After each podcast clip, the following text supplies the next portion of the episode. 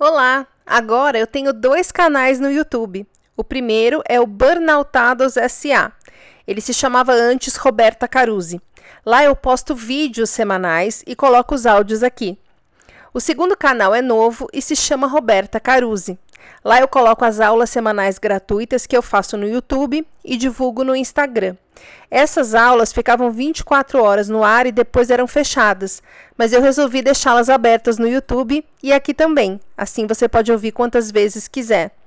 Você vai ver que as primeiras 41 aulas são em forma de live e a partir da aula 42 elas vão ser em formato de podcast. Você pode assisti-las em vídeo lá no canal. Agora você vai ouvir a aula 19, que tem o tema Por que burnout demora tanto para sarar? Aí, às vezes demora para entrar. Boa noite, minha gente. Começou uma chuvona aqui. Tava comentando aqui que quinta-feira é o dia das águas, né? Foram duas quintas-feiras que nós tivemos vazamento aqui na minha casa, que choveu dentro da minha casa. Hoje, graças a Deus, a chuva está do lado de fora. Já é uma vantagem, não é verdade? Então vamos lá, minha gente. Boa noite. Carlinha, eu já vi que está aqui, que eu já dei oi até nos comentários. Boa noite, Kátia. Olha lá, Kátia também está aí com a chuvona. Natan também está aqui. Boa noite. Vamos sarar. É isso aí, Natan. Vamos sarar. É isso que nós estamos fazendo aqui. Igor, boa noite. Boa noite, minha gente. Outro Igor. Tem sempre dois Igors. Então, boa noite, Igor Antônio. E boa noite, Igor de Carvalho. E pronto. Vamos começar a aula que a gente ganha mais. Boa noite, gente. Para quem não me conhece ainda, meu nome é Roberta Caruzi.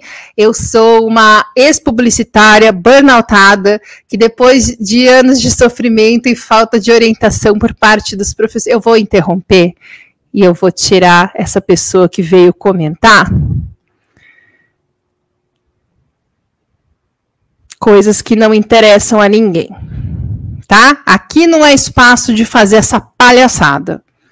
Pronto, perfeitamente bloqueado. Voltamos. Boa noite, Raquel. Vamos lá. Então vamos lá, estava dizendo que eu sou uma ex-publicitária burnoutada, que depois de muito sofrimento, quem me acompanha sabe, depois de muita falta de orientação por conta dos profissionais de saúde, acabei virando uma terapeuta integrativa com foco na recuperação do burnout. Eu atendo com um protocolo criado por mim, que mistura ciência e espiritualidade, porque oito anos de tratamento me mostraram, gente, que a ignorância sobre o burnout é imensa e já começa na hora que colocam o burnout como sendo exclusivamente do trabalho, né? Então, lá fui eu pesquisar, lá fui eu estudar. Convido quem ainda não me segue a me seguir lá no Instagram, aqui no YouTube. Quem não está no grupo das aulas semanais, entra lá no grupo, porque as aulas ficam 24 horas no ar, mas para quem está no grupo, elas ficam acessíveis por três dias. Ou seja, quem está no grupo vai conseguir acessar essa aula aqui até domingo, né? 23 e 59. Mas quem puder assistir ao vivo, eu adoro quem está ao vivo interagindo. Já estou vendo o chat pulando e hum, fazendo pergunta. Então, quem puder estar ao vivo, venha! As aulas são gratuitas, toda quinta-feira, 20 horas. Eu estudo pra caramba para entregar um conteúdo de qualidade que realmente ajude você de alguma forma na recuperação, né? Porque tem muito profissional de saúde falando coisas que eles não estão entendendo, tem muitas pessoas que estão mentindo para elas mesmas, achando que sararam e ainda não sararam, ou que não a cura. Então, eu realmente me esforço bastante para trazer a informação correta de uma forma que possa ajudar a todos nós que estamos nos recuperando. E o pagamento que eu peço por isso é o quê?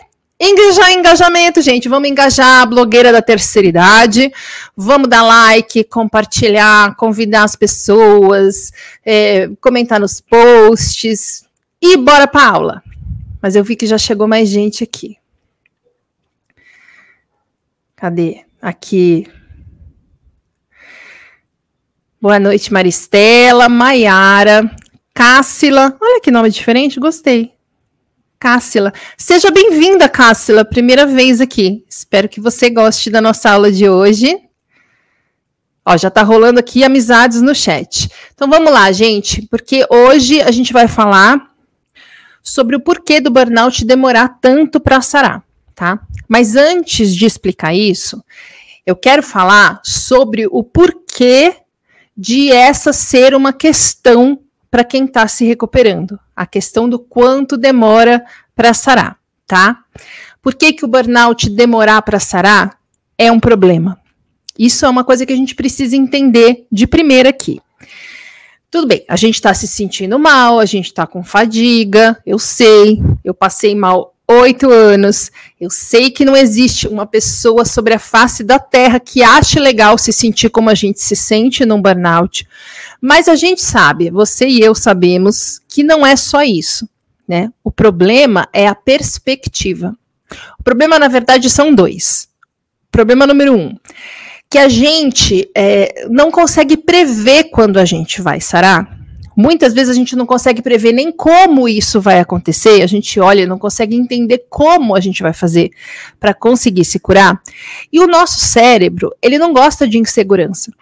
A gente fica ansioso. O burnoutado tem uma necessidade de controle muito grande. É uma característica do perfil das pessoas que chegam a um burnout.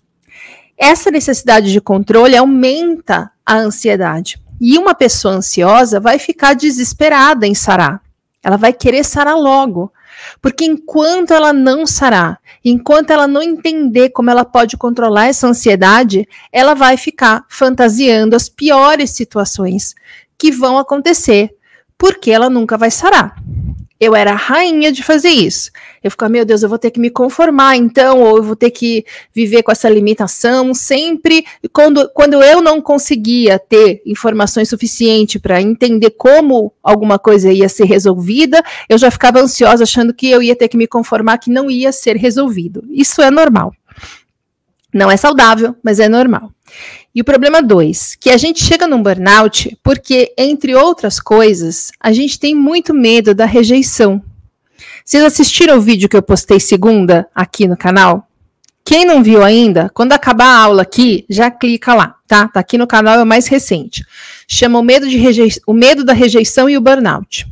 Alguma coisa lá atrás fez com que a gente acreditasse que, para a gente ser amado, a gente precisa fazer tudo o que esperam de nós. Precisamos corresponder às expectativas que as pessoas têm sobre nós.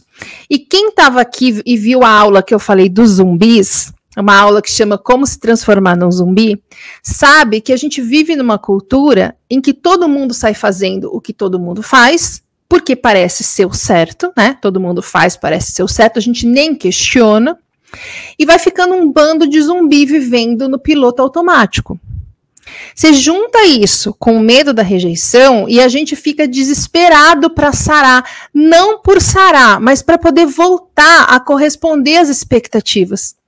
Entende? No fundo, a pressa é uma preocupação com o que as pessoas estão falando da gente o que elas estão pensando sobre a gente. Já que a gente burnouta e imediatamente começa a ouvir que a gente está quebrado, com defeito, que a gente fracassou, que a gente está com frescura. A pressa em sarar é a gente querendo provar para essas pessoas que a gente não fracassou.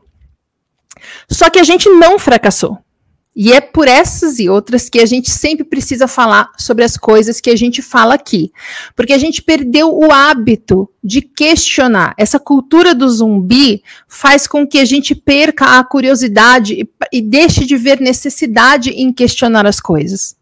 E também porque o contexto da nossa infância pode ter feito com que a gente acredite que não pode questionar, com que a gente acredite que não pode fazer diferente do que ensinam a gente que deve ser feito. Então, a primeira coisa que precisa ser feita é questionar a razão pela qual você está sofrendo com a demora que a cura do burnout tem, tá? Essa é a primeira coisa. A segunda coisa é entender por que demora. E é o propósito dessa aula aqui hoje, mas era importante que antes a gente tivesse esse questionamento que eu quero que vocês levem com vocês para casa, para pensar sobre isso. Por que, que a demora em sarar é uma questão que gera tanta ansiedade e desespero para mim? tá? Agora, o porquê da demora eu vou contar para vocês hoje. Deixa eu ver aqui. Quem mais chegou? Rosângela, boa noite. Isso aí, Raquel. Vamos compartilhar com os amigos e amigas. É muito importante. Compartilhem mesmo, convidem, chamem. Vê que uma pessoa está meio com, com cara de quem está com estresse crônico, chama. Oi, Valdirene, boa noite. Cristiane, boa noite. Igor, vai, vai dar tudo certo. Vai dar tudo certo. Você vê, eu tô, eu tô aqui quase fazendo. Eu fiz aniversário de oito anos de burnout em maio, então oito anos e meio quase, mas estou na reta finalíssima. E é como eu sempre falo: meu caso é fora da curva. É muito raro uma pessoa ficar tantos anos estando em tratamento, né? Então vamos lá, gente. Ai. Eu vou começar contando para vocês a história do Iro. E quem viu meus stories de hoje viu até a carinha que o Iro tem, né? O Iro era um soldado do exército japonês que na Segunda Guerra passou por um treinamento lá que o exército japonês fez.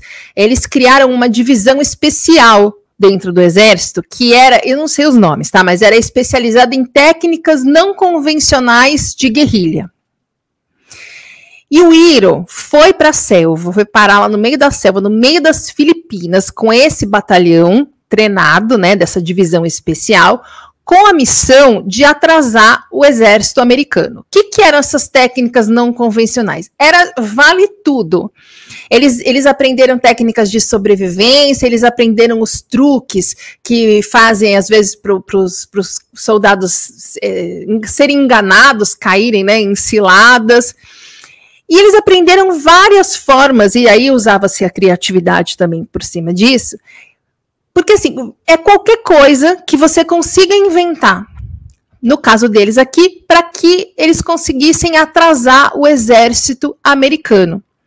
Tá? Para que com esse, com esse atraso, o exército japonês conseguisse tempo para se reorganizar e traçar uma estratégia de combate para destruir os soldados americanos. Muito bem. Só que o exército americano chegou lá nessa, nesse lugar da selva das Filipinas em que eles estavam e acabou com esse batalhão do Iro, tipo em cinco segundos, né? E de toda a tropa, que eu não sei quantos eram, sobraram cinco caras vivos: o Iro e quatro amiguinhos, tá? Só que a gente está falando aqui de soldados japoneses. Então, obviamente, esses cinco caras não se deram por vencidos, se esconderam lá na selva, se reorganizaram para continuar a cumprir a missão que eles foram lá para cumprir atrasar o exército americano. E lá eles ficaram. Porém, passou um ano. E em 45 o Japão se rendeu aos Estados Unidos, terminou a guerra, só que os cinco caras em 45, no meio da selva das Filipinas, eles não tinham comunicação com o mundo, então eles não sabiam que a guerra tinha acabado. E eles seguiram escondidos na selva, no meio das Filipinas, uniformizados, comendo coco, banana, arroz. De vez em quando eles matavam algum bicho que eles conseguissem abater, secavam a carne, e assim eles foram na cabeça deles, esperando o exército americano se aproximar para poder atrasar os caras. Na realidade, eles estavam o quê? Enchendo o saco dos fazendeiros que tinham propriedades ali na região, porque eles de vez em quando botavam fogo em alguma coisa, matavam uma vaquinha, às vezes matavam uma pessoa, destruíam as coisas. E aí pensa, o fazendeiro está sabendo que a guerra acabou, né? Ele não vai pensar, hum, Será que tem algum maluco que não sabe que a Terra terminou? Ele vai pensar, porra, tem um bando de saci pererê maluco, sob o efeito de barbitúricos, que fica detonando minhas coisas. E aí eles chamavam a polícia, atiravam de volta, e lá ia a polícia. Bom, enfim. O Iro e os quatro amiguinhos ficaram escondidos, é porque eles tinham as técnicas. Gente, passou uma década e nada mudou. Fazia dez anos que a guerra tinha terminado e os caras lá comendo coco, banana, arroz e vaquinha seca, com um uniformezinho, esperando o exército americano para poderem atrasar os soldados. Quando foi 1950 e alguma coisa, um desses quatro amiguinhos começou a desconfiar que talvez a guerra tivesse acabado. E ele, de qualquer maneira, acho que não aguentava mais aquilo, né? E na vez seguinte que a polícia apareceu, ele saiu de bandeirinha branca, se rendeu. E quando voltou para o Japão, ele contou: olha, o Iro e mais três malucos ainda estão lá, eles não sabem que a guerra acabou. E os japoneses começaram a passar de helicóptero, de helicóptero por cima das, das matas das Filipinas, soltando um monte de folheto, avisando: olha, a guerra acabou, tá tudo bem, pode sair. Porém, essa era justamente uma das técnicas de guerrilha que eles aprenderam no treinamento. Então, querendo me enganar, não é? A guerra não acabou coisa nenhuma. E lá ficaram eles. E os fazendeiros puto e as polícias procurando e eles lá comendo banana coco. Mandaram mais folhetos, agora um documento assinado pelo comandante deles, com foto da família, recado da família. Eles não caíram nessa. Seguiram confiantes que estavam fazendo o trabalho deles, aliás, muito bem feito, né? Porque eles não estavam caindo em armadilha nenhuma. Foi então que um dos três caras que estavam com o Iro começou a achar que a guerra tinha acabado mesmo, também se entregou. Ficou o Iro e mais dois. E aí, para resumir, em algum momento que eu não lembro, os outros dois amigos foram mortos lá pela polícia, um de cada vez. E na, na década de 70, o Iro seguia. Gente, 30 anos depois que a guerra tinha acabado, o Iro seguia uniformizado com o uniforme cheio de remendos, bonezinho, comendo coco, banana, arroz, bichinho morto deixando os fazendeiros putos e dando olé na polícia. 30 anos. Só que cada um dos amiguinhos que se renderam, né, quando eles chegaram lá no Japão, contando as histórias, como era, que tinha mais gente, o que eles faziam, como eles viviam e tal, os japoneses começaram a ficar loucos com esses caras. Assim, o país estava amando, super curioso, porque os caras eram super fiéis ao país. Concorda? A imaginação de todo mundo bombando. E aí, na década de 70, peraí. Ai, perdão. Apareceu um aventureiro, não lembro de que país. É, estamos na década de 70, acho que é 74, um negócio assim. E ele decidiu que ele ia, na vida dele, achar, ele ia viajar pelo mundo para achar três criaturas nessa ordem, tá? O Iro, um panda e o Abominável Homem das Neves. Ainda bem que foi nessa ordem, que senão o Iro ia estar tá até hoje lá. O cara não ia achar o Homem das Neves, né? Mas enfim.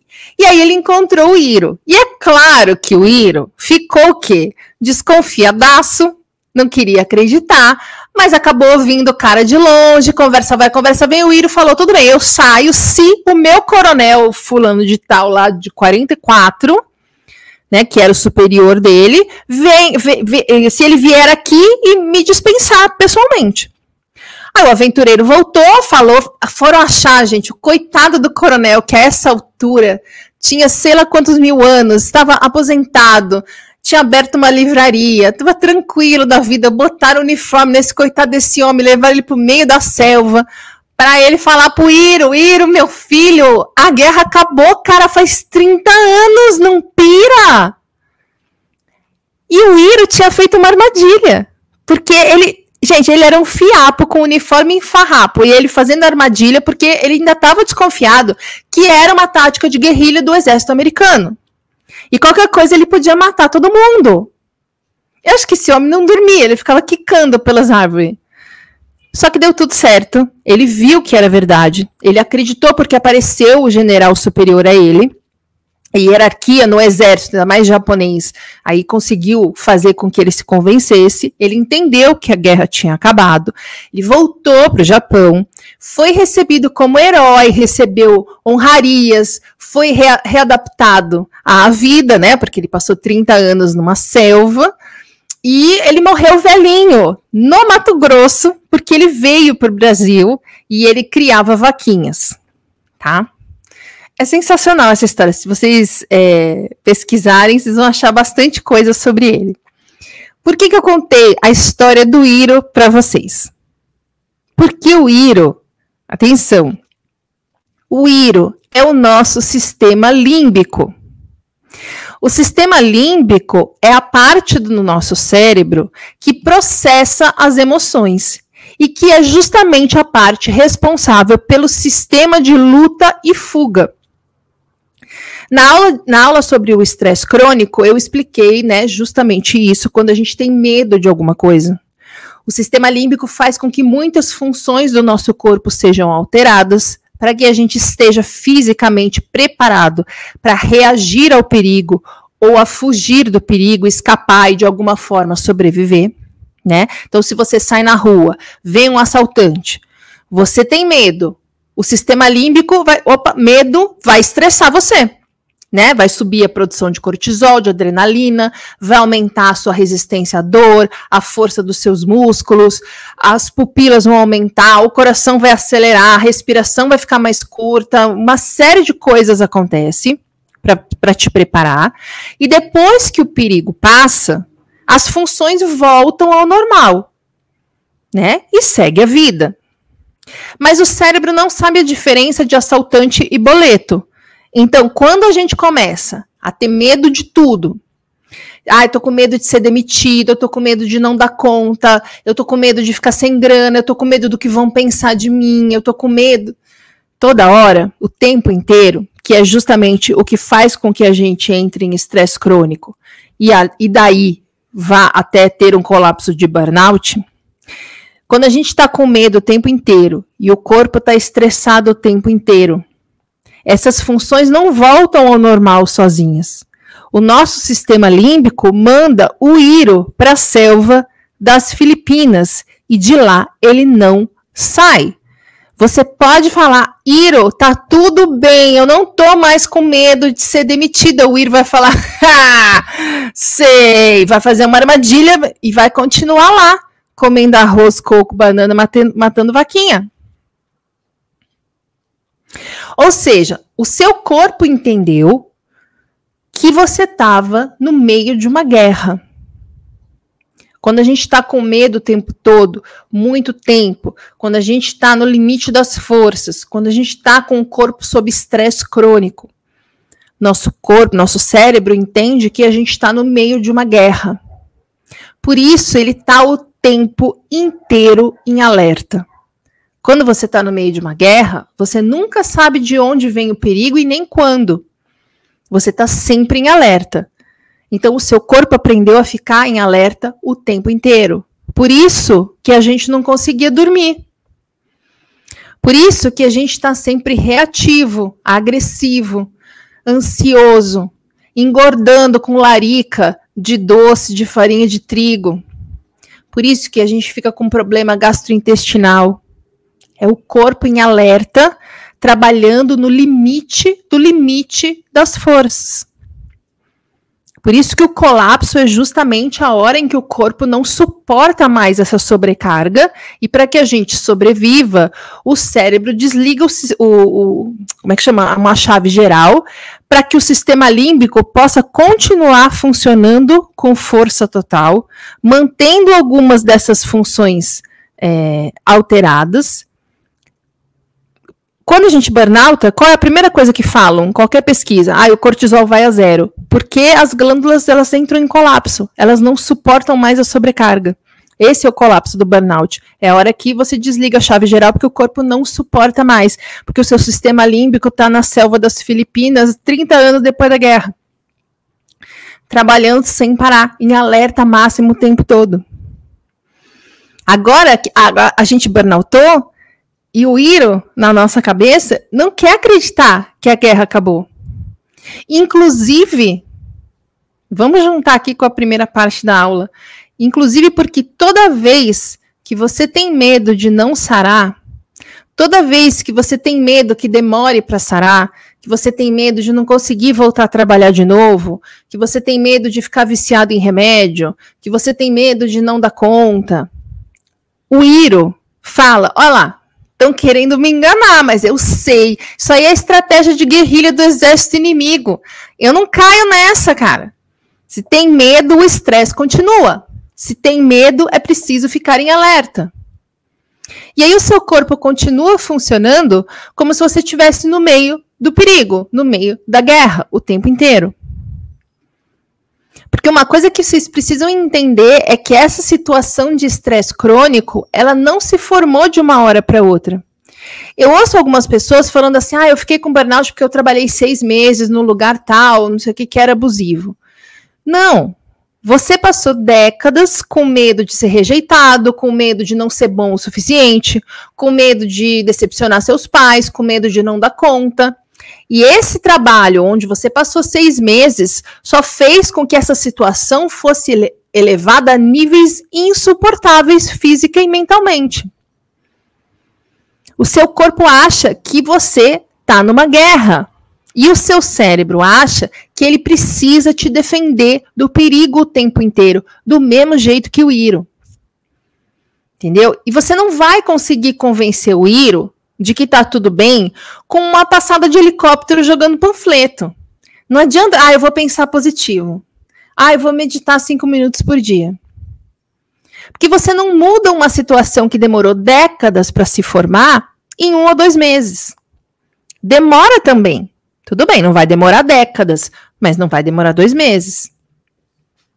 É igual uma pessoa que engordou 30 quilos nos últimos 10 anos e aí quer emagrecer tudo até dezembro para ir na festa do Réveillon com um vestido novo que só tinha 38 na loja. Não vai rolar. O Iro não vai se entregar assim tão fácil. O Iro, ele é fiel a você. Por isso, ele é tido como um herói. E ele vai fazer de tudo para te defender dos perigos o tempo inteiro. E olha só, eu já vou ver o chat, tá? Até por conta da evolução humana, aonde quem sobrevive é quem lida melhor com os perigos, a circuitaria negativa do nosso cérebro é maior e é mais forte a circuitaria negativa né, é maior e mais forte do que a positiva. O que significa já de saída que é mais fácil para a gente achar que tudo vai dar errado do que achar que tudo vai dar certo. E tem mais, aí isso, cientificamente é isso. A gente tem uma circuitaria negativa mais forte que faz com que a gente se, se identifique com muito mais facilidade, com muito mais força com tudo o que parece hum, negativo, uh, que vai dar errado, que é difícil, que é frustrante, tá? Energeticamente falando, existe uma psicosfera, né, em volta de todos nós, que é formada de energia, da frequência dos pensamentos, o famoso inconsciente coletivo. E o que, que vocês acham que predomina nessa psicosfera que envolve a gente? A harmonia e o amor ou o ódio, a raiva, o medo e a tristeza? É só olhar em volta, é só voltar domingo atrás, eleições. O que estava predominando? A gente vive uma cultura que foi toda construída em cima de uma base de medo e de culpa, em que ninguém questiona nada, só vai e faz igual o que todo mundo está fazendo. Como é que o Iro vai conseguir acreditar que está tudo bem e que ele pode se render? Como é que o sistema límbico vai acreditar que está tudo bem e você não está mais correndo perigo? Vocês entendem por que, que é fundamental que a gente mude o nosso estilo de vida na recuperação do burnout? Que a gente vá para terapia, aprender a lidar com crítica, com rejeição, com frustração, com limite, com cobranças. Vocês entendem por que, que eu falo tão mal desse discurso militante aí de que o problema do burnout é o sistema de trabalho e mais nada? Para o Iro se render, a gente precisa parar de ter medo o tempo inteiro. A gente precisa parar de tentar controlar tudo na vida. A gente precisa começar a conseguir confiar na vida. A gente precisa aprender a lidar com as injustiças da vida, com os imprevistos da rotina, com o julgamento das pessoas. A gente precisa amadurecer, aprender a achar saídas, a parar de se convencer de que a gente tem que agradar os outros. A gente precisa parar de andar no piloto automático, começar a questionar as nossas crenças, as nossas escolhas, o que nos faz mal, quem nos faz bem. A gente precisa parar de resistir às mudanças. É uma dificuldade para abrir mão, por exemplo, de comer porcaria, porque o corpo pede, porque é mais fácil, porque as pessoas debocham de quem resolve comer saudável. O Iro não dá moleza. O Iro não é mole, não. A gente resiste em mudar o nosso ambiente, os nossos hábitos, a nossa zona de conforto. Porque, gente, vamos ser muito frio calculista aqui. É muito mais fácil continuar doente, comendo mal, dormindo mal, rolando feed de rede social o dia inteiro, sentado no sofá é muito mais fácil você ficar reclamando que você sofre, que burnout não tem cura, que é difícil, que é triste, que dói.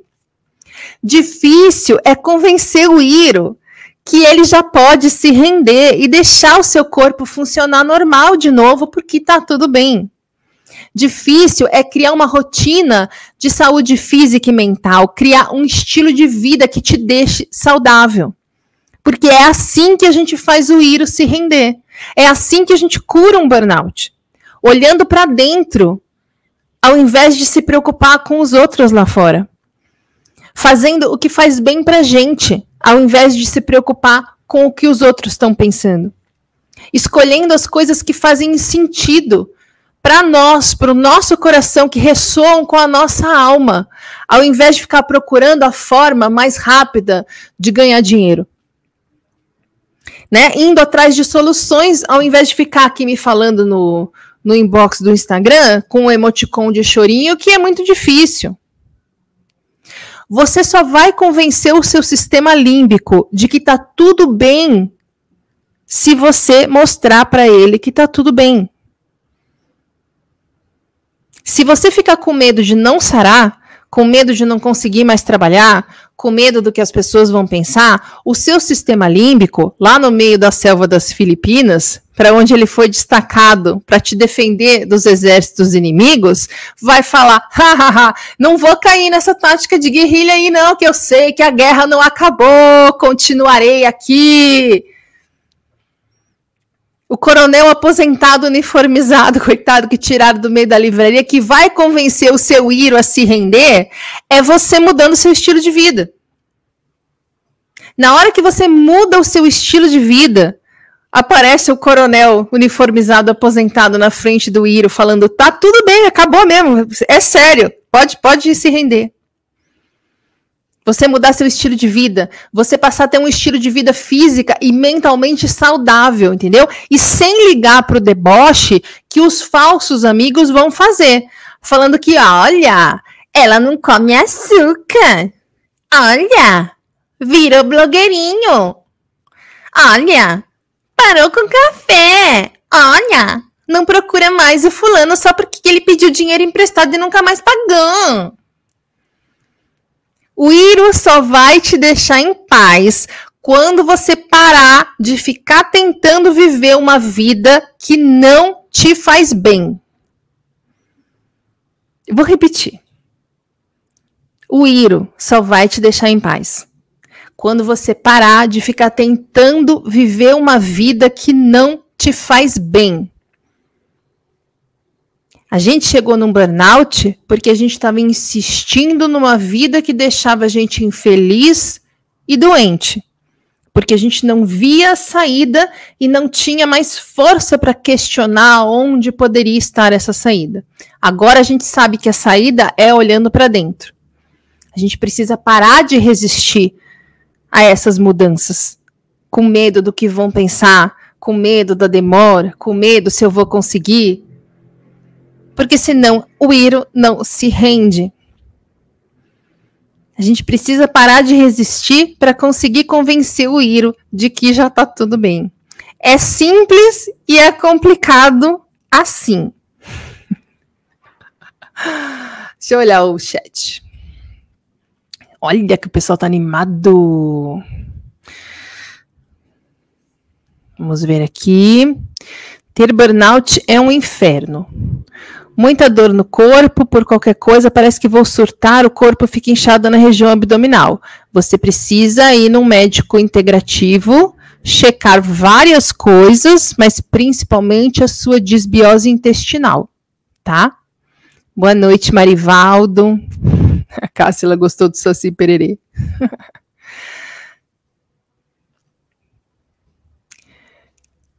Você gostou do Iro? Eu adoro essa, essa analogia também dessa história, porque o Iro é o nosso sistema límbico.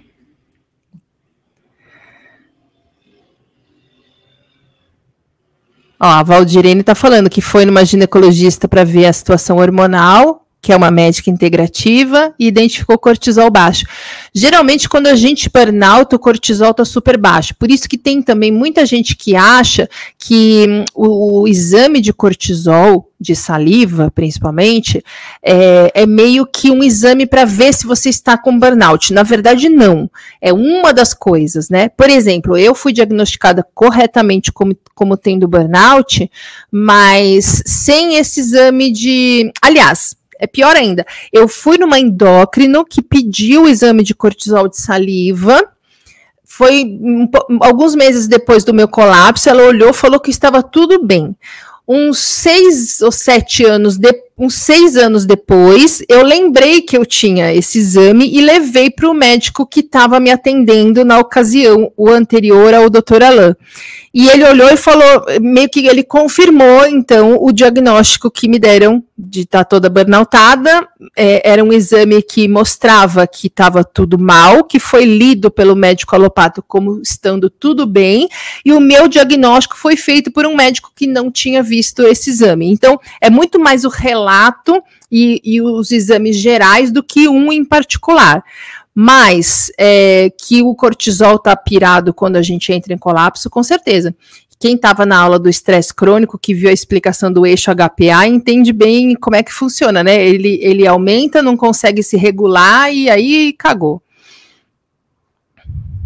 Então, Raquel, Raquel está falando assim: poucos ou nenhum médico explica dessa forma. Então, é o que eu falo da questão sobre hum, a ignorância das pessoas com o burnout. São poucos os médicos e terapeutas que entendem o que está acontecendo, e desses que entendem o que está acontecendo, poucos se dispõem a explicar. Porque eles meio que, ah, então tá bom, vai fazendo aí. E eu acho fundamental a gente entender o que está acontecendo. Quanto mais eu entendia, menos desesperado eu ficava. E se você está lidando com uma pessoa que está sendo mal orientada no meio de um caos emocional, o mínimo que se deve fazer é explicar o que está acontecendo para justamente tirar um pouco dessa geração de estresse que a gente apresenta quando chega no médico, né? Mas enfim. Mas como eles não explicam, explico eu. Então, toda quinta, 20 horas, pode vir que eu vou estar tá explicando alguma coisa aqui que eu tive que aprender na unha, porque realmente as pessoas não explicavam.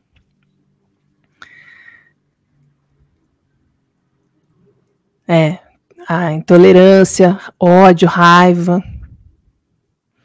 Carla, você está falando que tá, emagreceu 5 quilos, que está assim há dois anos. Você está fazendo tratamento com médico integrativo? E a Valdirene está fazendo reposição, está usando.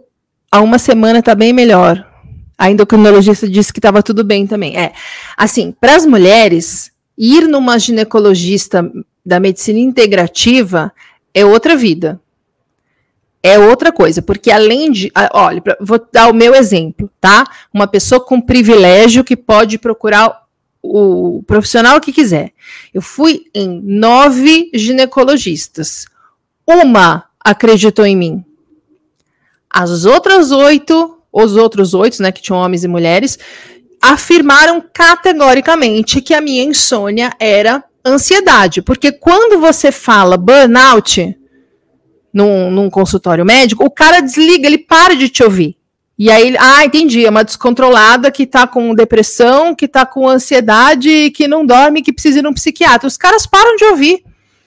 Teve uma só que ouviu e graças a Deus ela acreditou em mim, que eu acabei de passar por uma loucura do meu corpo, justamente porque eu estou fazendo neuroplasticidade para o sistema límbico, porque o Iro estava loucão, E, e, essa médica evitou que eu precisasse tomar uma bomba de hormônio que ninguém sabe o que, que ia acontecer comigo. Então, assim, médico integrativo, quem tem a possibilidade de ir, vai. Quem não tem, procura um naturopata para acompanhar na paralela. Vai fazer toda a diferença do mundo. Lucas está perguntando aqui: quem tem burnout é uma boa ideia trabalhar para fora, para longe de casa? Lucas, eu preciso saber muito mais. Eu preciso saber, para responder isso de uma maneira responsável, é, como é o caso da pessoa, pelo que ela está passando, quais são os limites físicos e emocionais, qual tratamento está sendo feito, de que trabalho ela vem, qual é o tipo de trabalho que ela faz, o que significa longe de casa para ela entendeu? É, é, as, as perguntas, assim, elas são muito amplas. Não tem como a gente responder no papum, porque não é uma receita de bolo. Cada caso é um caso. Então a gente precisa analisar o que está compondo esse caso para entender a resposta, entendeu? Eu acho que essa é uma pergunta que quem te ajuda a responder é a terapia. Tá? É isso, minha gente. Eu queria contar a historinha do Iro, para vocês entenderem como fazer o Iro se render, como fazer aparecer no meio da selva o general de 1944 aposentado, uniformizado novamente, para o Iro acreditar. Eu demorei oito anos para conseguir convencer meu Iro de que ele podia finalmente se render, de que a guerra tinha acabado, de que eu estou em segurança. Mas é, cada, cada um é um jeito, mas assim, as técnicas, as práticas de saúde física e mental são as mais eficientes nesse processo de convencimento do sistema límbico, tá? As coisas que eu vivo falando. Meditação, mindfulness, gratidão, atividade física, mudar a alimentação, fazer terapia. É, esse conjunto de coisas ajuda a gente a fazer com que o corpo entenda finalmente de que ele pode sair do alerta. Entendeu? Então, por exemplo, que, cê, cê, quem me acompanha sabe que eu sempre fico falando, ai, do remédio de dormir, me dá pânico esse negócio de todo mundo tomando Zolpidem. Porque quanto mais em alerta você tá, Quanto mais em alerta o seu corpo tá, menor a probabilidade de você conseguir entrar em sono profundo quando você for dormir. Por isso que a gente tem muita dificuldade para dormir e uma vez que consegue dormir, acorda cansado, né? A gente sente que não consegue se restabelecer o tanto que precisava, porque o corpo tem dificuldade em entrar em sono profundo, porque ele está em alerta. Na hora que você fica tomando remédio para dormir o tempo todo, você acaba mascarando o que está acontecendo, você continua sem entrar em sono profundo e continua sem sair do alerta. Entendeu? Por isso que eu sempre defendo uma abordagem integrativa para cuidar de um burnout, para que a gente possa entender o que está acontecendo com o corpo e as causas dos sintomas que fazem com que a gente se sinta mal ou tenha limitações. Entendeu? Esses tratamentos que parecem convencionais demais são superficiais demais. Um médico que trata um burnout como um transtorno de humor, te dá um monte de tarja preta e fica esperando que você resolva tudo em dois meses para voltar a trabalhar, é um cara que não está jogando a seu favor.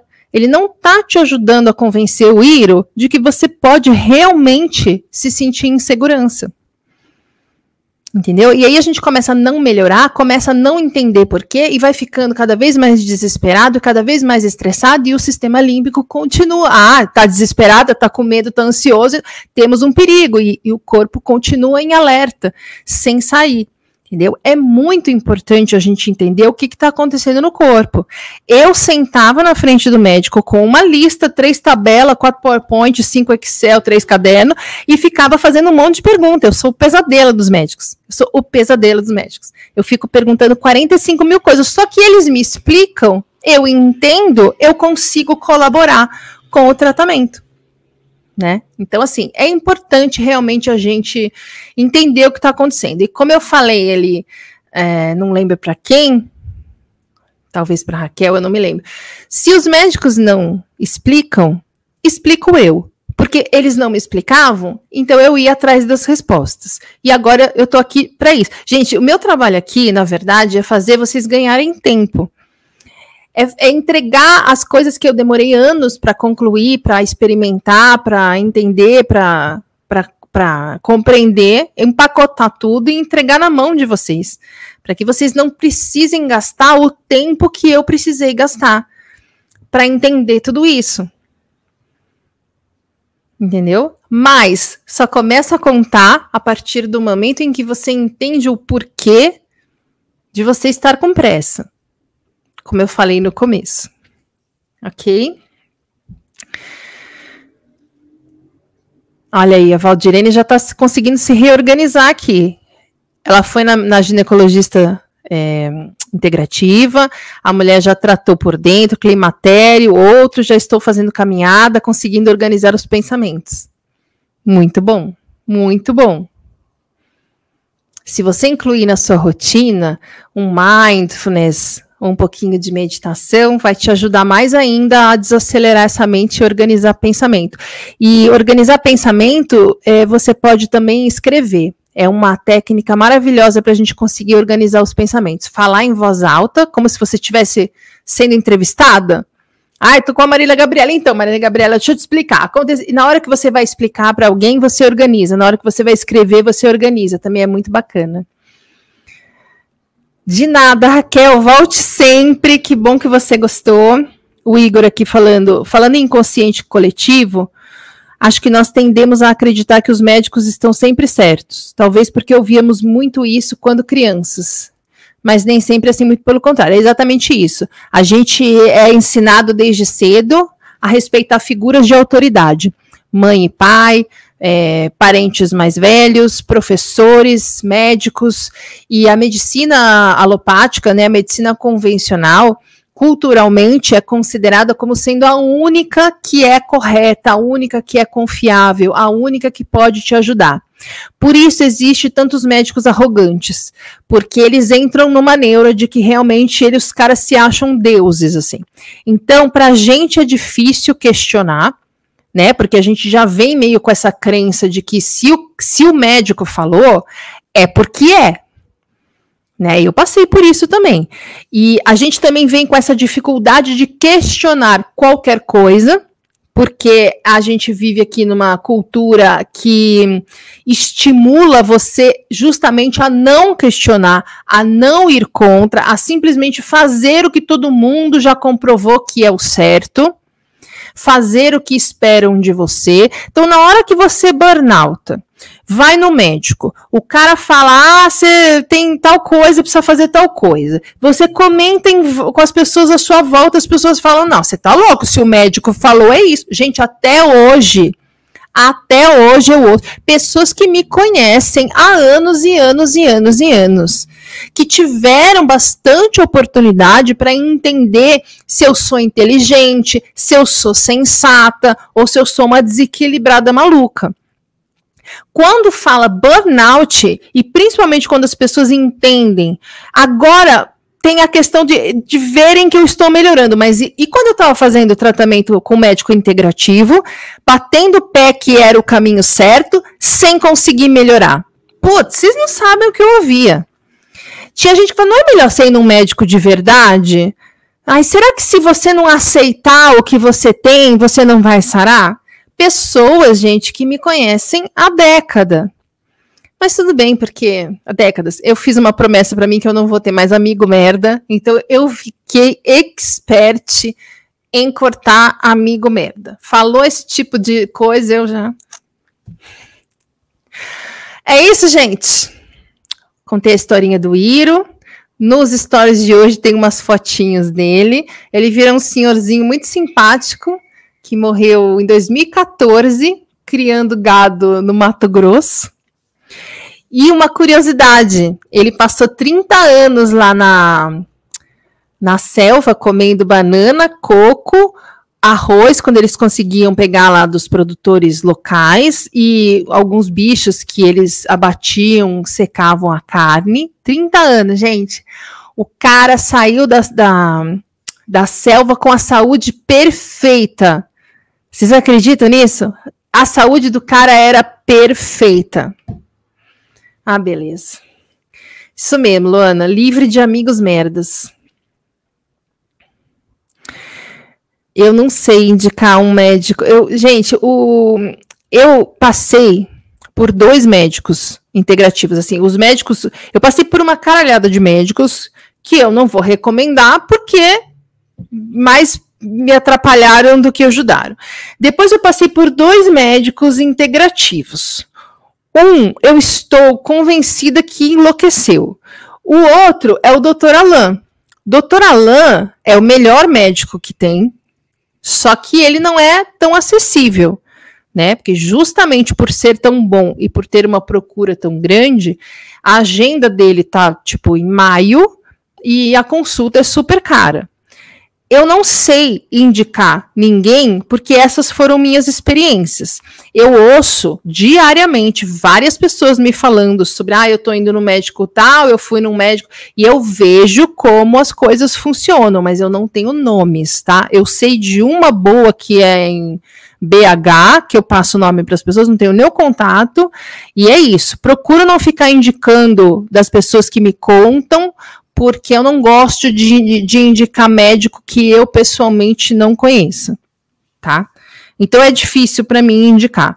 Mas pesquisando na internet você vai achar com certeza absoluta. Você pega o nome do médico, manda um WhatsApp para a clínica, pergunta se tem atendimento online, porque agora na pandemia todos eles estão atendendo online. O que você precisa saber se existe ou não é a possibilidade de fazer todas as consultas online ou se ele exige que, é, que alguma seja presencial. Ok? Bora? É isso, gente. Então, pesquisem sobre o Iro. Ele é um cara legal. E até semana que vem uma boa semana, uma boa chuva para quem está nos lugares que está chovendo. Acho até que já parou. Exato, Marivaldo. Livre de amigos que não irão te ajudar, melhor afastar. Exatamente. Amigo que, entre aspas, a gente fala tchau. Então, gente, boa semana.